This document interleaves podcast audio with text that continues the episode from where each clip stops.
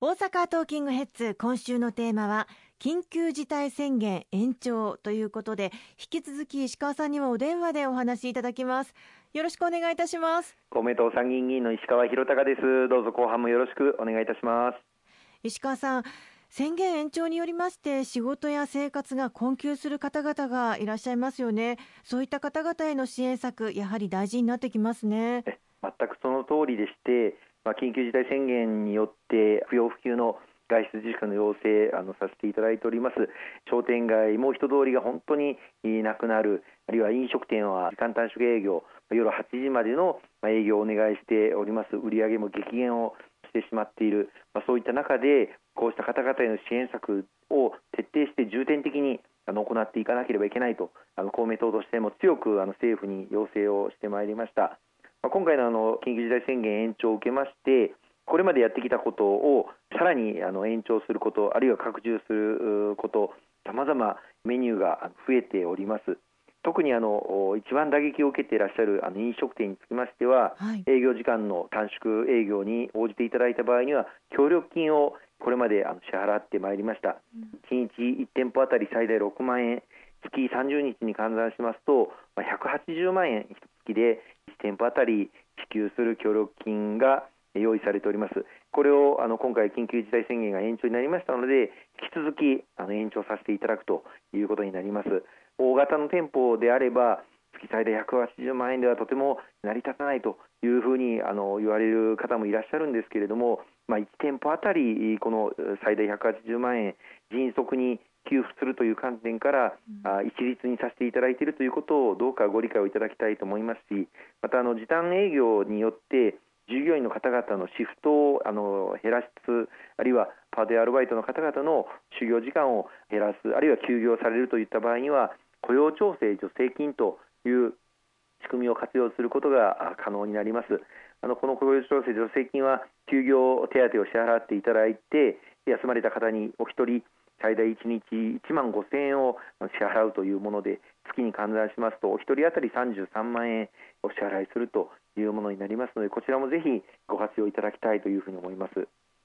1ヶ月も延長となりますと、まあ、もちろん飲食店の皆さんへの直接的な影響だけではなくて関連業者さんへの間接的な影響というのも考慮しなくてはいけませんよね。おっしゃる通りなんですよね。あの飲食店に対する支援策っていうのは先ほど申し上げた通りなんですがあの飲食店が時間短縮営業することによってそこに納入されているさまざまなあの食材に関する業者さんですとかその他その飲食店と取引のある業者さんも多大な影響を受けていらっしゃいます。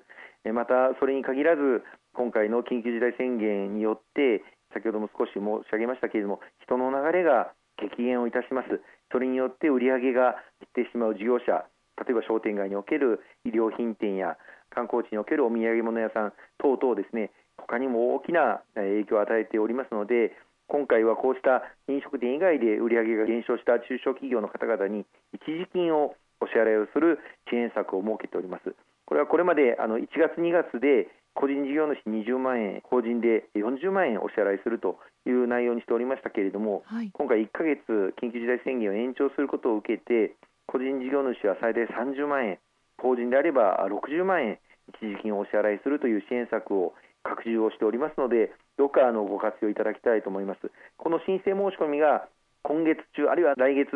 3月の頭ぐらいにはスタートしてくると思いますので、もうしばらくあのお待ちをいただきたいと思いますね。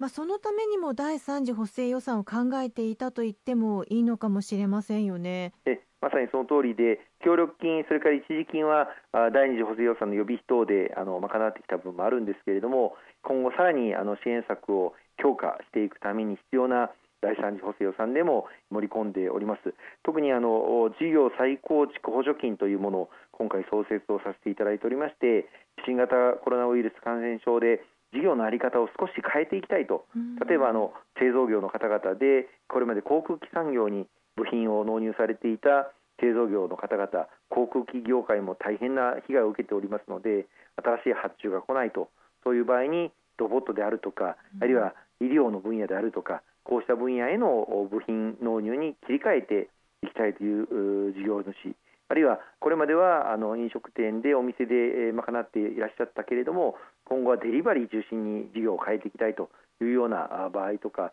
こういった場合に最大1億円中小企業に支払われる事業再構築補助金というものが第3次補正で盛り込まれておりますのでぜひともあのご活用いただき事業継続を図っていただきたいと思いますね。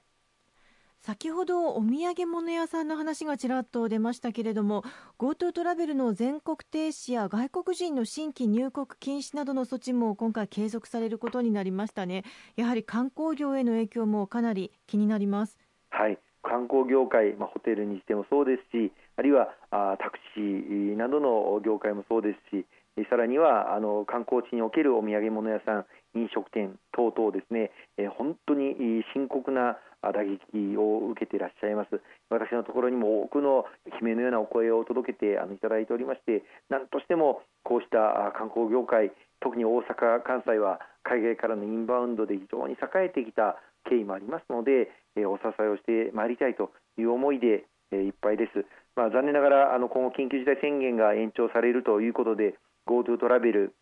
あるいは GoTo イートと全国停止というのは引き続き継続することになっておりますけれども一日も早くこの感染拡大を防止をしていくそして、え感染拡大を封じ込めていくこれがまずは最大の観光対策だというふうに考えておりますこれが収束した暁には再びこの GoTo トラベル等の支援策をですね再開をして観光業界への大きな支援策を講じていきたいというふうに思っています。まあ、それまでの間は先ほど申し上げましたあの一時金あるいは事業再構築特化補助金などその他の支援策で何としてもこの事業生き残りをですね果たしていただきまた雇用を維持していただくために雇用調整助成金先ほど申しました通りお一人の休業手当に対して1人1日最大1万5000円お支払いをさせていただいておりますのでご活用いただいて雇用を維持していただけるようご尽力をいただきたいというふうに思います。そして感染を抑えていく上で鍵となりそうなのがワクチン接種ですけれども石川さん最新の状況はいかがでしょうか？はい。今あの各市町村で、えワクチン接種に向けた準備を精力的に進めていただいております。国の方ではアメリカのファイザー社から承認申請が出ておりまして、まあ、早ければ2月中旬にもこの承認が下りるのではないかという見通しが今、ずいぶんと報道されているところにあります。先日、菅総理からもこれまで2月下旬から医療従事者へのワクチン接種を始めるとしていたものを2月中旬にスタートしたいというふうに早める方針を出していただきました。あの具体的にディープフリーザーといってですね、はい、マイナス75度という非常に超低温で保存をする、まあ、冷凍庫も各自治体への配備があの進んでおります。このディープフリーザーにワクチンが届けられそしてそのディープフリーザーから、まあ、5日間だけ冷蔵保管できすることができますので、そのディープフリーザーから出して5日間の間に打っていただけるような体制を組んでいただいております、まあ、ディープフリーザーをどこに設置をするのかそしてその後どういう会場で接種をしていただくのか大型の、まあ、体育館のようなところで集団で接種をしていただく自治体もありますしまたあのそれぞれ地元のクリニックであるいはかかりつけ医さんが打っていただくような形でワクチンをあの配給をすることを考えていらっしゃる自治体さんもあのいらっしゃいます。今あの精力的にこの準備を進めておりましてまずはあの医療従事者の方々の接種が2月中旬から始まりますけれども、はい、65歳以上の高齢者の方々は4月1日以降接種があの始められるという想定で今あの進められておりますので令和3年度に65歳の誕生日を迎えられる以上のあの高齢者の方々につきましてはご自宅に3月中旬以降接種券というものが地元自治体からあの配送されることになります。自分のご近所でどこが接種会場になるかなど確認をしていただいて予約をあのしていただければというふうに思います。私ども公明党もこのワクチン接種を何としても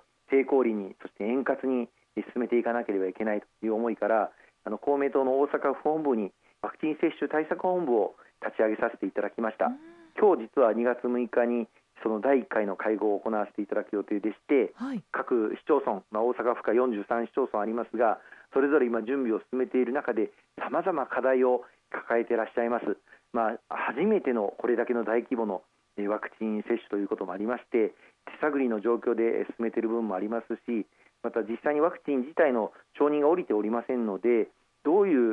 う形でそのワクチンが搬送されてくるのかスケジュールあるいは搬送されてくるワクチンの量等もまだ不明確な部分もあります。うん、こうしたあ、ま、手探りの中で準備を進めている中で国の考え方とそして地方自治体の抱えていらっしゃる課題これをしっかり綿密に調整をして不明な点を明らかにしていくその役割を国と地方の、まあ、連携プレーで私ども公明党が後押しをしていきたいというふうに思っているんです。石川さん、今週もありがとうございました。はい、あのしっかり頑張ってまいりますので、どうぞ今後ともよろしくお願い申し上げます。